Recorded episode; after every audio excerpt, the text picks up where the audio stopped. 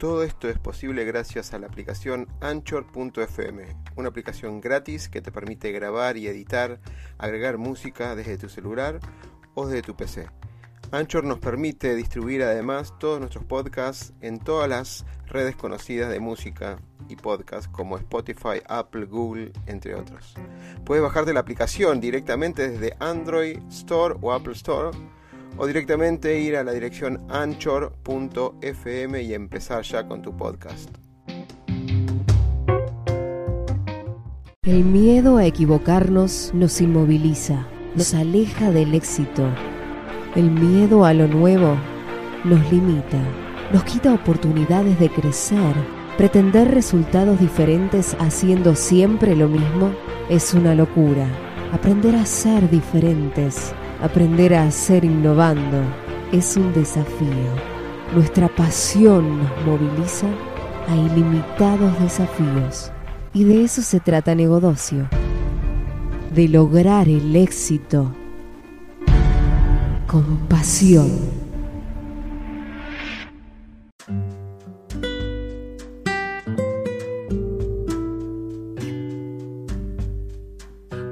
Del otro lado va a aparecer o no va a aparecer? Se hace, se, hace desear. Yo estoy. Bien. No sé si me escuchás o qué. Bien, bien. Es bueno, es bueno que, que nos escuchemos. Es bueno que nos escuchemos. Es bueno nos que estamos, nos escuchemos. ¿Nos estamos escuchando? Sí, es bueno, es bueno que nos escuchemos. ¿Fuerte y claro? Sí, ahora estamos saliendo en todos los canales como correspondía. Bien. A ver. Es bueno también eso, es, es bueno que estemos, estemos presentes en todos lados. Siempre. Bueno, hoy otro día más de Martes Coach y vamos a hacer un remake de lo que pasó eh, sobre el tema de el tema de los mandatos familiares, el tema de las eh, los, condicionamientos transgeneracionales y vamos a explicar todo un poquito, todo orientado a esto que em, empezó con un taller, el taller de propósito extraordinario, y, y esta herramienta nos permite cambiar y poner zócalos, en particular como para para articular todo, todo, todo este tema. Acá nos vemos cara a cara, digamos, estamos a la distancia, pero estamos cerca, como siempre, los medios digitales nos permiten. Tenemos, eh, incorporamos elementos nuevos también para que el sonido salga un poquito mejor. Así que, en, primero una breve introducción, todo esto está orientado al proceso de, propósito extraordinario, que ya ahí lo marcamos, una comunidad que ya tiene un poquito más de 60 personas, que vamos intercambiando sobre nuestro propósito. Ese es el sentido de todo esto, cómo fortalecemos y de alguna manera eh, nos motivamos encontrando nuestro propósito y en base a encontrarlo empezamos a accionar al respecto. ¿sí? Es muy interesante este taller, se los recomiendo y, obviamente están invitados a, a, sumarse al propósito, a la comunidad de propósito extraordinario. Vamos a empezar un poquito que con esto que eh, se hace mucho en el, como uno de los ejercicios, que es cómo nuestras relaciones nos condicionan de una manera de forma invisible o en forma visible. Las relaciones que elegimos o que de alguna manera tenemos, como la familia, podemos cuestionar si la elegimos o no la elegimos, pero es este, este círculo social que elegimos en diferentes lados, sea el familiar, sea el personal, sea el laboral, donde nos pueden influenciar y no nos pueden influenciar. Esta vez vamos a focalizar en estos, este conjunto de, elementos, yo te diría invisibles, relacionados con lo que se llama proyecto sentido. El proyecto sentido es un conjunto de información, pero más que explicarlo yo, prefiero que lo explique la que más sabe del tema, que es Laura Curra. Bienvenida. Y mira lo que pasa cuando aprieto así. Mira, habla Laura Curra y aparece Laura Curra ahí abajo como título. Genial. Por ahí no lo ves, ah. pero no. Aparece, muy bien. Bueno, Laura, ¿por qué no nos explicas un poquito qué es esto de Proyecto Sentido? Bueno, vamos a, vamos a empezar, digamos. Yo no sé si estás hablando y no te escucho o me lo estás haciendo a propósito, pero no te escucho. Continúa con el proyecto, continúa, continúa ah. con el proyecto. Ok, perfecto. Continúo con lo que es el proyecto Sentido puntualmente. Bueno, la idea de, comentarles qué es el proyecto sentido, es para entender puntualmente cómo es que nos empezamos a vincular con toda la información que no solamente nosotros traemos a nivel transgeneracional, sino también toda la información que traemos de papá y de mamá, que es información que va entrando en nuestro sistema durante toda la época de gestación, hasta que nosotros nacemos y abarca aproximadamente hasta los 6-7 años. Toda esta información va a ir signando no solamente mi personalidad, sino todos los vínculos que yo voy a ir generando a lo largo de mi vida, no solamente en lo profesional, sino también en los afectos y en los vínculos familiares.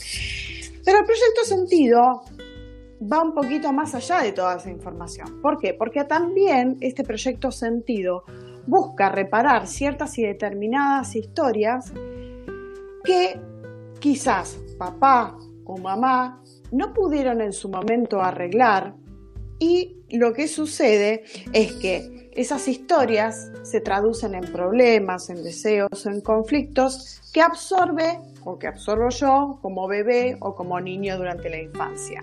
Y esto es lo que hace que yo después, en ciertas y determinadas ocasiones de mi vida, tenga distintas manifestaciones o bloqueos y demás. ¿Bien? Ahora, una, consulta particular ahí.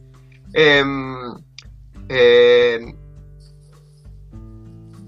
¿Dónde viene esa información? Porque es una información que pasa de generación en generación y cómo afecta la parte de abuelos a hijos, perdón, de abuelos a nietos, de padres a hijos, cómo es, eh, cómo se afecta y cómo es esta información viene, qué viene en el ADN, viene por, por, por, esto es lo que quiero explicar un poquito más, porque si no pareciera como que esa información dónde está. Bien, te cuento cómo viene y cómo llega a nosotros esa información a través de mamá y papá. En realidad nosotros lo venimos heredando de papá, de mamá, pero también de nuestros ancestros, es decir, nuestros abuelos, nuestros bisabuelos y tatarabuelos. Pero esta información va bajando a nivel epigenético, es decir, por cada concepción, es decir, mi abuela creó o concibió a mi mamá con sus óvulos, parte de sus óvulos transmiten esa información genética y con esos óvulos me gestaron a mí. Entonces, por consiguiente, todas las programantes, limitantes, mandatos, historias y demás van pasando a través de la genética y a través de la fecundación de esos óvulos. Bien, no sé si te quedó alguna consulta o alguna duda. No, no, fantástico, fantástico. Eh, o sea, vienen al tema de información genética de alguna manera, ¿no? Se aporta en ese sentido. Ok. Bien. ¿Cómo es la relación entonces en abuelos, nietos, padres e hijos? Bueno, el tema es así puntualmente. Por lo general los nietos reparan todas las historias, conflictos y necesidades de lo que es abuelos. Pero ¿por qué generación por medio? Corbera decía que cuando un abuelo come uvas verdes, a los nietos le rechinan los dientes. Así es la frase. Bien. Así es la frase, pero ¿por qué? Porque se salta una generación de por medio. ¿Por qué?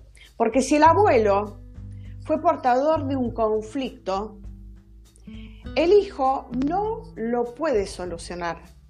Carga la información de ese conflicto y por carga genética la traspasa al nieto. Y es el nieto quien sí puede reparar ese patrón, esa información, ese conflicto o esa necesidad que el abuelo tuvo en ese momento puntual. ¿Hasta acá me seguís?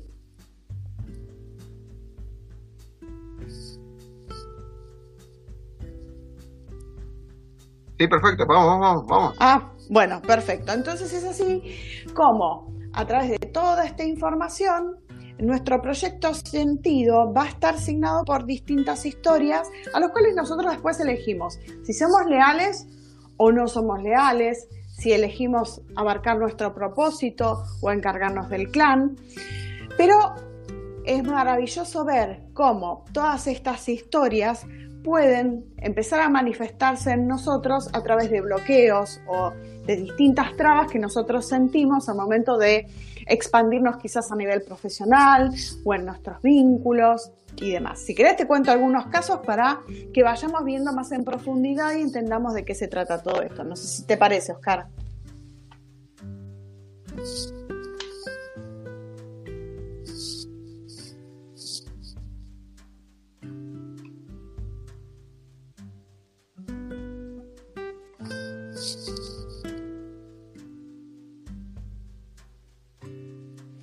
Bueno, por lo que veo ahí me puso ya la plaquita de el caso número uno. El caso número uno tiene que ver puntualmente con estos mandatos familiares, ¿sí? Que signan todo un proyecto sentido no solamente de una generación, sino de todas las generaciones que van bajando en nuestra genealogía o en nuestro árbol genealógico.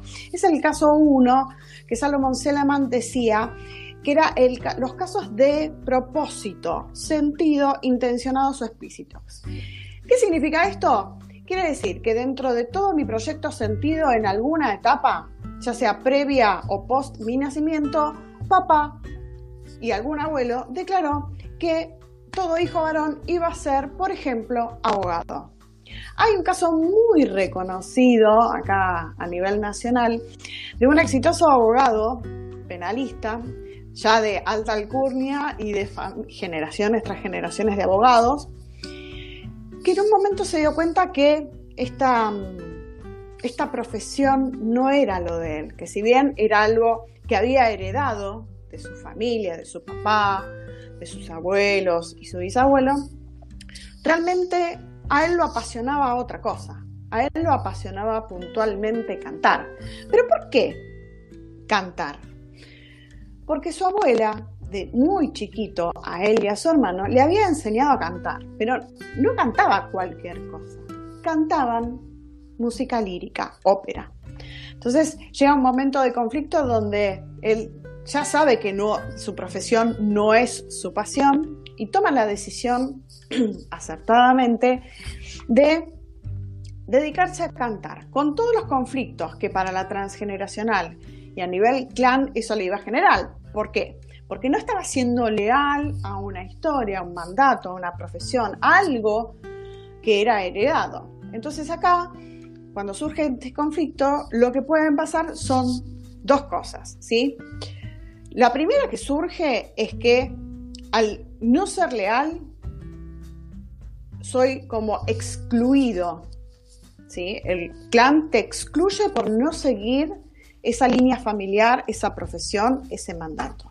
¿Bien? Pero ¿qué pasa? Acá surgen dos opciones más. ¿Qué? está bien, papá me excluye del clan porque yo no sigo la carrera de abogado. Pero la otra es que si realmente yo logro ser exitoso con lo que hago, no solamente me estoy reivindicando al clan, sino que a su vez estoy reparando dos historias. Una la mía, personal, y otra la de esta abuela que por alguna razón a este niño le enseñó a cantar lírico e hizo de eso, del canto, del arte, una pasión, un propósito. Bien, no sé si me seguís, Oscar. Sí, te sigo perfectamente. Eh, acá tengo una pregunta muy interesante que se me ocurre, que es en lo que le trasladado un montón de, en el proceso de coaching que tengo con algunos coachees, donde la decisión de salirse del clan este, en este caso es familiar, pero la decisión de salirse de un ámbito de comodidad o de certezas que tiene, puede ser la familia, puede ser el trabajo, tiene un doble esfuerzo, ¿no? Donde tiene que validar que es más riesgoso si hacer lo que uno siente, su propósito que lo encontró, o ir en contra de todo eso que viene histórico, qué es lo que más poderoso y que, cuál es el riesgo, cómo es la situación de esa persona frente para encarar todo eso que por tradición de alguna manera se hizo o porque la comodidad es más fuerte que lo que genere en este cambio. Por más allá, más allá que yo entienda que este cambio me va, a me va a tener un beneficio hacia mí, ¿no? Sí, la realidad es que el clan siempre lo va a ver como una deslealtad, como el que se fue y el que, los, y el que nos traicionó. Por eso hay una doble reparación porque cuando yo logro ser exitoso saliéndome del clan y mostrándole, demostrándole al clan que yo realmente con mi pasión también puedo ser de igual de exitoso que con la profesión que eligió mi familia, realmente ahí no solamente me estoy reparando a mí mismo, estoy reparando toda una historia, ¿no? De mandatos, de condicionamientos, de miedos también, porque obviamente elegir salirse del clan genera mucho miedo, mucha incertidumbre, mucho qué irá a pasar, qué irá a pasar conmigo, qué irá a pasar con mi familia. Pero cuando realmente apostamos a este propósito, que sentimos que es por donde tenemos que ir, nos damos cuenta que en realidad todo es posible. Y que el resto de la información era lo que nos bloqueaba a lograr el éxito, porque además convengamos que una persona que elige una profesión o una carrera no por propósito, sino por las variables que vamos a estar viendo en el día de hoy, no logra del, hacer del todo exitoso, siempre hay algo que falta para completar. Bien. Déjame, si, me permitís ir al segundo caso, que es tan, tan interesante como, como el primero, Déjame, déjame avanzar un segundo. Proyecto sentido, caso 2. Dice, elijo mi profesión pero no me completa. O sea, es esa, esa, profesión que vamos a, vamos a explicar un poquito, lo vas a explicar vos los condicionantes por los cuales elige la profesión, pero termino el día y no, no me llena. Por ahí me llena el bolsillo un poco, digamos, o me, me cubre algunas necesidades de bolsillo, pero, pero en lo que es satisfacción personal, motivación y esa energía de haber el que te lleva la pasión, de alguna manera, no se cumple. Así es, Oscar. Puntualmente, este es similar al caso que vimos anteriormente, pero acá no se elige la profesión puntualmente por un mandato familiar, sino que se elige por una información que nace o se crea dentro del proceso de concepción, es decir, dentro de los nueve meses de embarazo, en alguna de las etapas gestacionales del bebé, pasó algo ¿sí? que signó una información que hizo que a lo largo de la vida de esta persona, más allá de proyecto sentido, eligiera una profesión acorde a esa situación estresante que sufrió el bebé en la panza de la mamá. Por ejemplo, si yo estoy en la panza de mamá, mamá viene con el embarazo normal y de repente se entera que papá puede tener una enfermedad peligrosa o no. Mamá se asusta, yo como bebé recibo la información de que hay riesgos de vida, de que hay alguien que tiene que ser atendido, entonces a lo largo de mi vida yo voy a ir planteándome como profesión algo que rescate a ese familiar o a esa información de asistencia hacia el otro. Y por lo general terminamos haciendo profesiones vinculadas o linkeadas con todo lo que tiene que ver con el servicio al otro, con el asistir al otro, médicos, enfermeras, terapeutas, bioterapeutas, reikistas y demás. Bien, pero ¿qué pasa?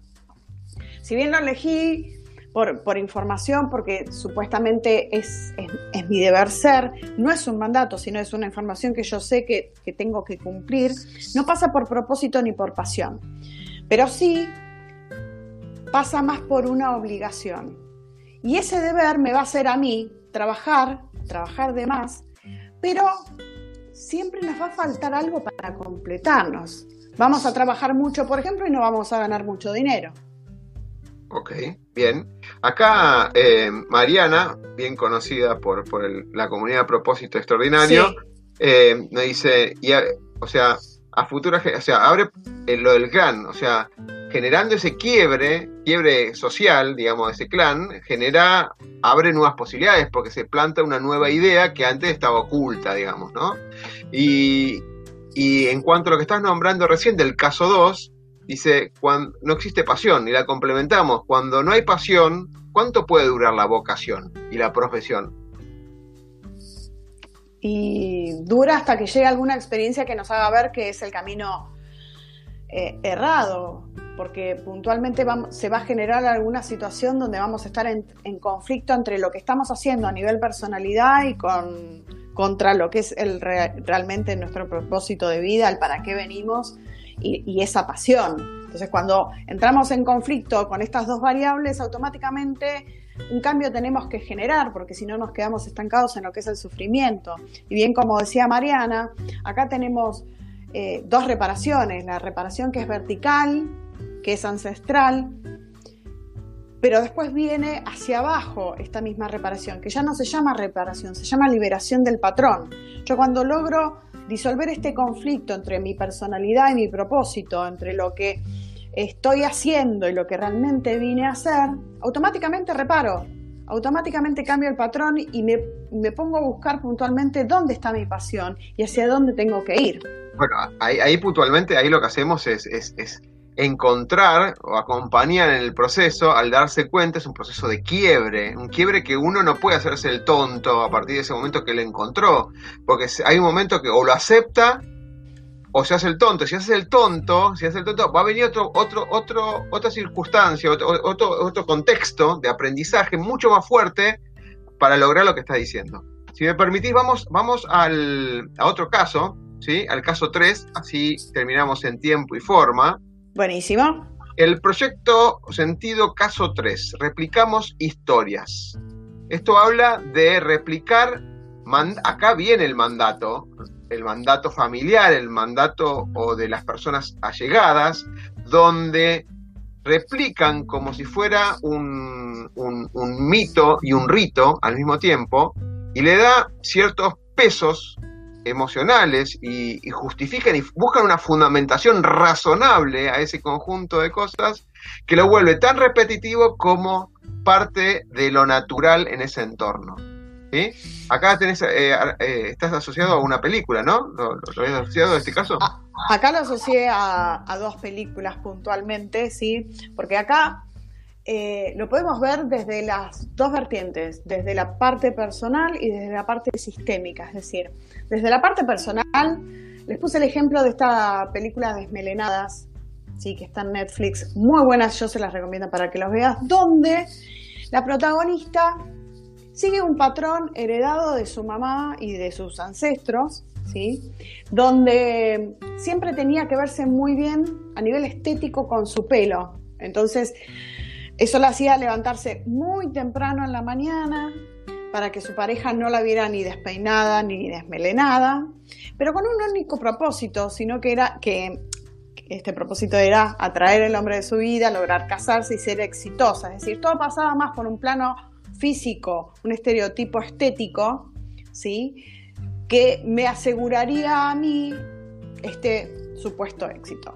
Pero el gran quiebre de la protagonista surge cuando, a pesar de hacer todo lo que por mandato hizo toda su vida para supuestamente lograr su éxito, no lo logra. Y no le quiero spoiler la película para que lo vean, pero... No, claro, claro que no, claro que no. Pero, eh, digamos, el contexto da esto, ¿no? Que la madre repite, inclusive creería que es un mandato, y acá Mariana acota fuertemente, un mandato total. Como una es un mandato que cuando, si uno lo ve desde adentro de ese clan o de adentro de ese círculo social, lo ve como si fuera, eh, digamos, es, es parte, es parte de la normalidad. Es parte de esa normalidad, de alguna manera. Ahora, cuando lo ve, de alguna manera, desde afuera y se observa, por eso es, interesante el acompañar de un coach, de un mentor, de una bioterapeuta como sos vos, Laura, donde la mirada ajena permite observar estas cosas como por fuera de la caja, digamos. Si estás adentro de la caja, aunque sea una caja de cristal que parece transparente y que no se nota, esto es como la costumbre, me acostumbré, es así, las zonas de repeticiones que parecen la certeza total. Entonces, no lo ven anormal, si fue toda la vida así. Me, me pondría a pensar que no recuerdo en la película, que la vimos juntos, pero es si la madre, o sea, la abuela de la protagonista, también le repetía eso a su madre. No me acuerdo de eso puntualmente. Eh, no, puntualmente no lo muestran, sí muestran toda la historia desde ella muy chiquita, asignada por, por, este, por este mandato, por esta creencia, ¿no? Desde que el pelo puntualmente a mí me puede empoderar. Pero lo más anecdótico está que más allá de repetir ella la historia con su mamá y sostener ambas dos este, este formato, este, esta, esta información, ella termina repitiendo eh, una historia de papá, porque papá no puede sostener ese estilo de vida de su mamá y elige separarse. Claro. Bueno, pero pará, pará. Ahí esa película es totalmente recomendada porque tiene un montón de partes. Eh, es una luchadora, naturalmente, eh, porque no solamente habla de, habla de emprendimiento de la mujer cuando el contexto natural de los negocios era de los hombres, habla de un contexto donde los emprendimientos están asociados con el tema de, la, eh, de las razas y las discriminaciones que hubo en esa época también, es un, un, digamos, un desafío tremendo lo que esta mujer logra, no solamente por el mandato familiar, sino también por lo que es el, el lo que se llama eh, el contexto, el, contexto social, hombres y mujeres y temas raciales, ¿no? Es triple, triple barrera, triple barrera y desafío y aplaudirlo por todo lo que logró con una idea tan simple y tan precisa en un nicho y con la constancia de un emprendedor, si no me... Bien, pero ahí me hace el beat para pasar a la siguiente película, porque... Bueno, entonces para que lo pasamos.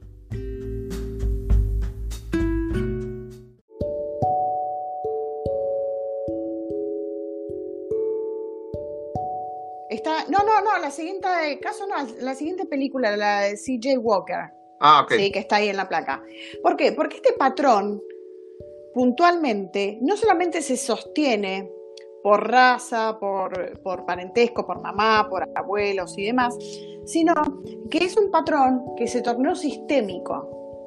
Por eso también les puse el tema de la película de la historia de CJ Walker, que también era una, una persona de color, que estaba asignada a, tener cierto y determinado trabajo en su época donde nació y demás, porque bueno, era lo que correspondía y demás, y ella elige como patear el tablero y dedicarse a hacer lo que hacía otra peluquera, pero blanca, donde se sale obviamente del sistema con todos sus pros y sus contras, pero elige generar un cambio. Ahí se hace una reparación no solamente a nivel individual de una profesión, sino también a nivel sistémico, no solamente a nivel social, sino sistémico, raza y demás. ¿Por qué? Porque se sale del patrón que la sociedad le está marcando, del mandato de que vos solamente tenés que hacer esto y decide emprender.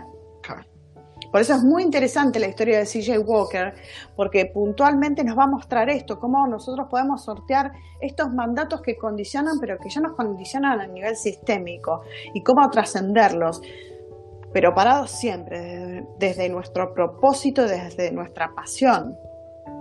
Excelente, excelente. Bien, em, déjame pasar al próximo caso, el caso número 4.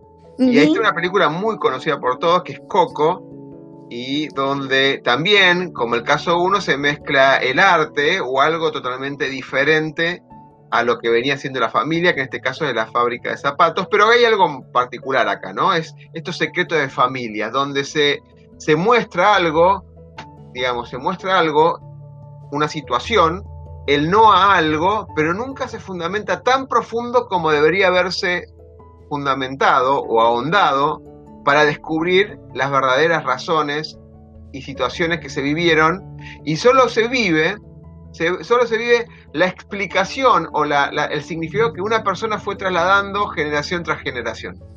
Así es. Acá tenemos un poquito de, toda la información de lo que es reparación a nivel transgeneracional con esta película en particular. Los secretos y lealtades familiares, también se le llaman las lealtades invisibles, donde no solamente estoy respondiendo a un mandato, sino a una historia, a algo que realmente no sé o no tengo muy claro cuál es el, origen, pero como dice en la introducción de la película, actúa como un hechizo.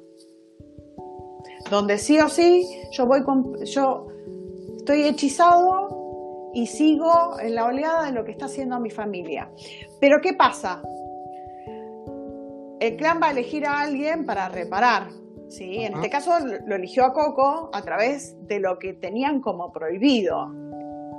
¿Sí? que era la música, era cantar. Entonces Coco desde muy chiquito se plantea, ¿por qué no puedo cantar? Y empieza a averiguar dentro de su historia. Claro, porque el, mandato, el mandato o la bajada de línea entre la familia era, acá no se canta. O la, música era un pecado. No, la música y se le, ponía un conjunto significado en interpretaciones de lo que sufrieron en esa situación con la música que bueno, era una situación de pareja que se vio, para no hablar mucho si no vieron la película, pero una situación de pareja que el significado era se destruyó la familia a razón de esa pareja. Bueno, acá tenés un claro ejemplo de cómo se salta generación por medio, porque la historia la asigna una tatarabuela. Entonces, la tatarabuela baja la información a su bisabuela, a su hija, que termina siendo bisabuela, y así va bajando generación por, eh, generación por medio hasta llegar a Coco. Donde Coco lo que realmente se plantea es lo prohibitivo. ¿Por qué no, no debo tocar música? Si a mí es algo que me hace bien. Entonces, también decide él hacer una búsqueda familiar, digamos, ¿no? de, de estos secretos.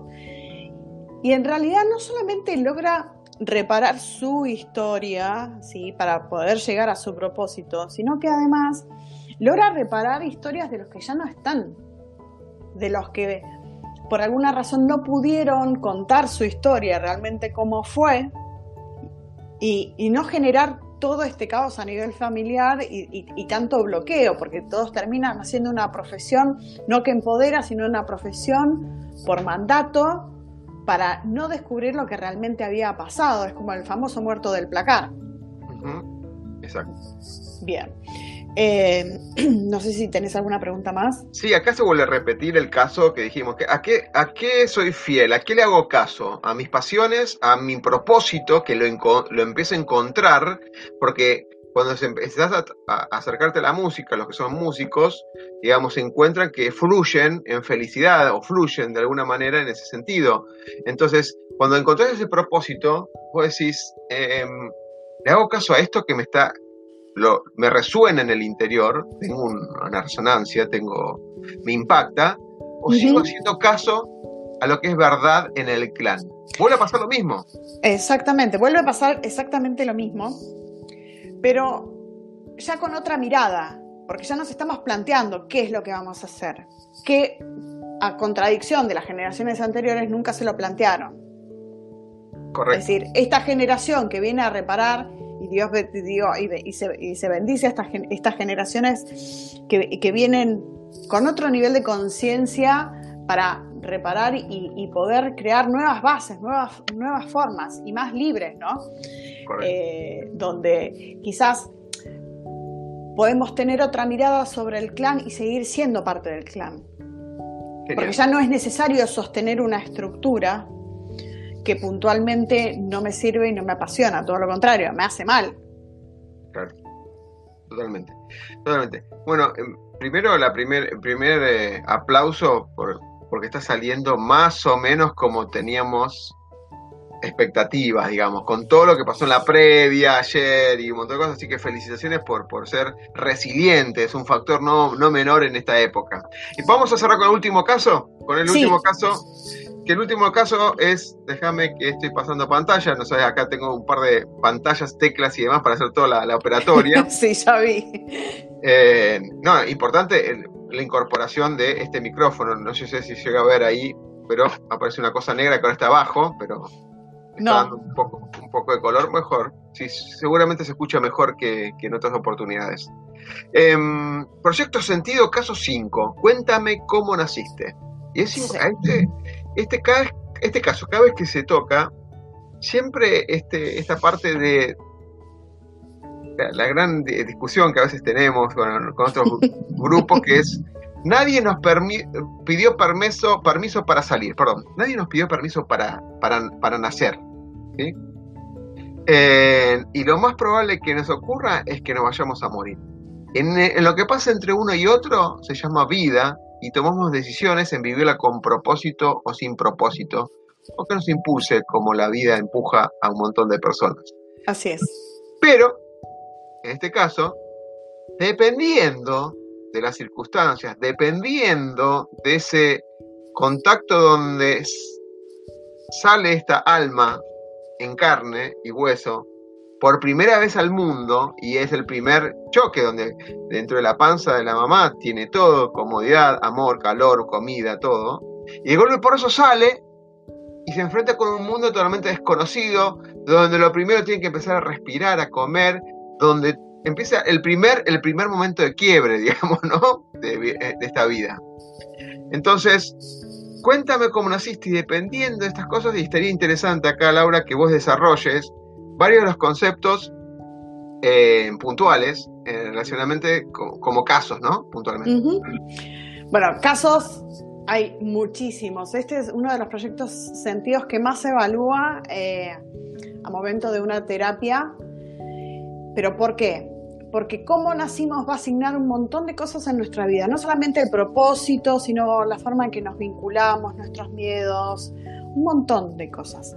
Pero puntualmente vamos a ir a, unos ejemplos que son muy claves, que los linké más con el lado del propósito. Por ejemplo, un parto bloqueado. No sé si todos saben lo que es un parto bloqueado, yo voy a dar un ejemplo muy rapidito para que sepan. Un parto bloqueado es, viene bien el embarazo, no hubo ninguna temática durante los nueve meses, llega momento de parto, entramos en parto, el parto viene bien, pero por alguna razón el parto se va en horas, mamá pierde el líquido amniótico, pasamos a tener un parto seco y donde ya tenemos un riesgo de vida del bebé o de la mamá. Entonces, la, opción que surge es, bueno, cesárea, hay una intervención médica para que salvar a la mamá y salvar al papá, al bebé.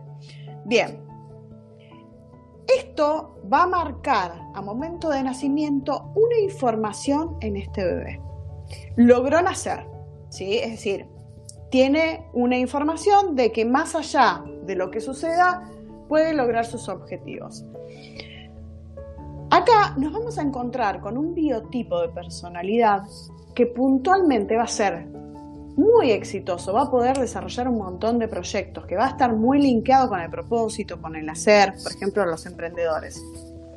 Pero va a ser un emprendedor que siempre va a necesitar la intervención de otro para poder completar todo el ciclo, para completar toda la secuencia de éxito. ¿Pero por qué? Porque en su información está que para poder llegar a su meta con éxito hay alguien que tiene que intervenir, porque si no me muero. Qué interesante esta, eh, em, esta, esta, necesidad. A todo, esto lo que, lo, que, lo que se desarrollamos en todos los casos, digamos, esto no, no, es, determinístico, o sea, determinístico en el sentido de que está determinado y no se puede cambiar. Todo tiene un proceso. Obviamente no somos psicólogos para cambiar cosas de la psiquis y por eso existen excelentes psicólogos eh, y expertos en cada uno de los ramos. Acá lo que hablamos es descubrir esto y poder acompañarlos de alguna manera con este camino. Así como uno eh, en reuniones de, como bien dijiste, de emprendedores, eh, muchas personas necesitan ser acompañadas para no sentirse solas y dar los primeros pasos hasta que generan confianza. Acá pasa lo mismo. Pasa lo mismo y es como que lo vivimos por ahí de chicos, de muy chicos, esa información está y a veces no tenemos la respuesta de lo que nos pasa cuando somos grandes. ¿sí? O por qué buscamos limitantes, o por qué nos buscamos bloqueadores, porque hay emociones que no nos permiten avanzar, no, no dejan crecer o no nos dejan eh, seguir con nuestro propósito de vida en sí mismo. interesante esto, ¿por qué no contás un casito más? Que nos quedan dos minutos, un caso más de, eh, de situaciones al nacer. Para situaciones al nacer tenemos... Una más, una más. Una más, por ejemplo, los que nacen antes de término. Los siete mesinos, seis mesinos. O sea, se, adelantan al salir. Se adelantan. Eso es porque dentro de todo el proceso de gestación pasó algo que los hizo sentir que no era seguro estar donde están. Esa persona puntualmente, a lo largo de su vida, va a tener manifestaciones o va a elegir carreras que sean más expeditivas, que sean rápidas, no, no, no sostenidas, por ejemplo, en el tiempo. ¿Por qué? Porque hay que hacer las cosas rápido, hay que salir rápido, hay que llegar al éxito rápido porque si no, hay peligro. O sea, hay una especie, no es no procrastina, digamos, acelera. Acelera, acelera puntualmente. Ok, ok, interesante, interesante. Y así hay... No, no, seguramente hay varios casos y cada... Y puede haber un conjunto de particularidades que como humanos hay en el mundo, pero se, ponen categorías de alguna manera como para, para generalizar un poco y explicar un poquito el desarrollo. Un claro ejemplo, un claro ejemplo es el que nace, por ejemplo, ya pasadas las fechas. Por ejemplo, pasó un mes de que tendría que haber nacido y no nació. ¿Sí? Esa, esa, ese biotipo puntualmente a través de nacimiento lo que me va a marcar a mí es una persona que le va a costar o tomar decisiones, o le va a costar definir, o se va a tomar mucho tiempo en gestionar las cosas. Va a, va a tender a dilatar. ¿sí? Ahora no. más tarde. Ahora no, no es el momento. Cuando sea el momento oportuno, lo hago. Bien. Bueno, Lau, eh, genial. Estuvimos, digamos, en tiempo, funcionó. Mariana nos, dio soporte ahí del otro lado, estuvo ahí atenta. no quiero anticipar, pero se vienen todas las semanas así encuentros con especialistas, con amigos que van a contar su, su, vida, no va a contar la parte profesional, digamos, nos conocemos, hay varias personas conocidas, que cómo su mirada de cómo cambiar el mundo. Por eso siempre decimos que es muy importante esto de encontrar su propósito y ayudarlos a encontrar su propósito para que fluyan. A veces el día a día nos come y estamos eh, haciendo cosas en el día a día, pero por solo hecho de llenarnos las horas y el objetivo por ahí es, puede ser algo del, ego, puede ser algo de, relacionado con el logro y la autorrealización en términos generales, usando la pirámide de Maslow para ejemplificar, pero cuando encontramos el propósito en sí mismo y cuando encontramos el, logro a través del propósito, es una satisfacción que no es un, punto de llegada, sino es un punto todos los días. Sin duda alguna. Esto de a Laura la escuchan fluir cuando habla del tema por, por todo lo que estudió y obviamente es una, una, migaja de todo lo que estudió. Y la apasiona y le cuenta porque lo saborea cada caso como si fuera fantástico es, que es fantástico porque lo, ve como un, rompecabezas que para uno le parecería como, uy, ¿esto qué es? Eh, es adivinanza, que mira al cielo, inventa cosas, lo que fuera. Eh, Laura, basado en, un montón de conocimiento y de experiencia de un montón de casos, eh, por eso buscamos también casos que sean referidos a una película para que el ejemplo sea, digamos, más práctico a la hora de ejemplificar lo vive como si fuera toda una, vida misma y lo, lo, así como lo cuenta y con los clientes es lo mismo. O sea, la relación que tiene con los clientes es tan fantástica como cuenta estos casos. Y eso es cuando una persona encuentra el propósito. Ay, me vas, a hacer, me vas a hacer emocionar. Eh, es verdad. Es, que es así, es que lo siento. además, déjame, mira, ahí está. Quiero verte emocionar entonces. Ay, no, no, no, no, no que me, me, me, vas a hacer emocionar. Bueno. Vos que me emocione mí, vos. Pero es que la gente no, la, la gente a veces nos, ha escuchado un montón, estuvimos tres, cuatro años haciendo todas estas cosas y a veces no se, no se, no, no se ve el esfuerzo de todas estas, todas las personas que vamos a entrevistar lo cuenta fantásticamente, se, se, se, se emociona así como te estás emocionando vos pero ahí atrás hay un montón, un montón de horas, un montón de sacrificio. No es para sacrificio, porque cuando, cuando uno lo hace con propósito, eh, no es sacrificio. No, es ganas y, surfea las olas, no importa lo que venga enfrente. El, punto es que esta satisfacción, que por ahí en, lágrimas son lágrimas de felicidad, no, otra cosa, la gente eh, no, no, eh, digo la gente, porque no les interesa lo que diga la gente. Cuando uno está en propósito, uno es feliz desde lo que hace, desde lo que hace. Y a veces cuesta mucho contagiar esto. No, no digo que tengan todos el mismo propósito que tengamos nosotros, pero cada uno tiene su propósito. Y cuando te juntas con gente con el, alineadas de alguna manera con el propósito, como nos, nos, juntamos todos los sábados o como compartimos con la comunidad un montón de ideas, no todo el tiempo, pero poco a poco se va a incorporando un montón de cosas lindas, e interesantes vos terminas esa reunión y te vas como feliz, ¿viste? Porque querés contagiar esa felicidad.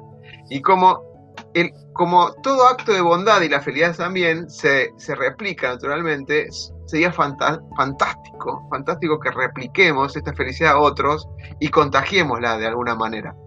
Y esto no, estamos hablando solamente de, de, de ser, dar un abrazo y dar una felicidad o metete en el propósito. No, hay un conjunto de herramientas que pueden ayudar para encontrar ese propósito. Y por más que insista, hay un montón de herramientas cuando quieren ser emprendedores para empezar a agilizar y probar a ver si eso es válido. Como el médico no se puede dar cuenta si le gusta o no le gusta ser médico después que estudió seis años, hizo un montón de cosas y después dice, ¿pero esto es lo que yo quiero? Y sí, que se anima a decirlo porque tiene toda una vida todavía para, para decir, no quiero esto, quiero otra cosa. Así es, así es. Yo creo que siempre yo digo que la mejor recompensa, más allá de, poder asistir, de poder estar con mis pacientes y, darles herramientas y demás, es verlos cómo empiezan a brillar cuando descubren, ¿no? hacen hallazgos de, cosas que los bloquean o que los ponían mal y que digan, ay, vos sabes que me acabo de dar cuenta que esto viene de acá. No puedo citar muchos casos, ¿no? Pero no los puedo citar por, por una cuestión de confidencialidad, ¿no? Pero escuchar a una paciente empezar a, a, linkear las historias y decirle, bueno, ¿y, esto cómo lo relacionas con lo que te pasa acá y ahora? ¿Cómo te sentís ante una situación similar? Y que la misma paciente me diga, ay, no puedo creer, sí, tenés razón. ¿Entendés? Y empezar a generar el cambio desde ahí. Y decís, wow, sí, realmente es algo que se puede y es algo maravilloso. Yo lo probé y yo sé que es así.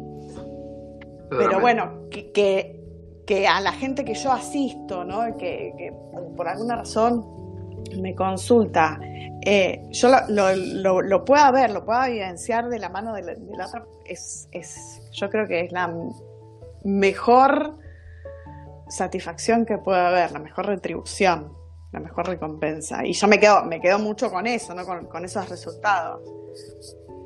Excelente, Lau, excelente Mariana, estuvo Germán ahí también, estuvieron dos más que no lo pude identificar porque están como anónimos y, más, gracias por dar los primeros pasos. Yo creo que esto le, puede servir a otras personas, eh, habría que acercárselo de alguna manera, poco a poco vamos a hacerlo, lo mismo que hicimos en 2014, lo mismo en 2015, 2017, siempre hicimos una vorágine efecto multiplicador que no para más. Este año retomamos, empezamos hace una semana, dos semanas, así que gracias por estar. Vamos a estar todas las semanas. La semana que viene no sabemos qué es, porque es sorpresa.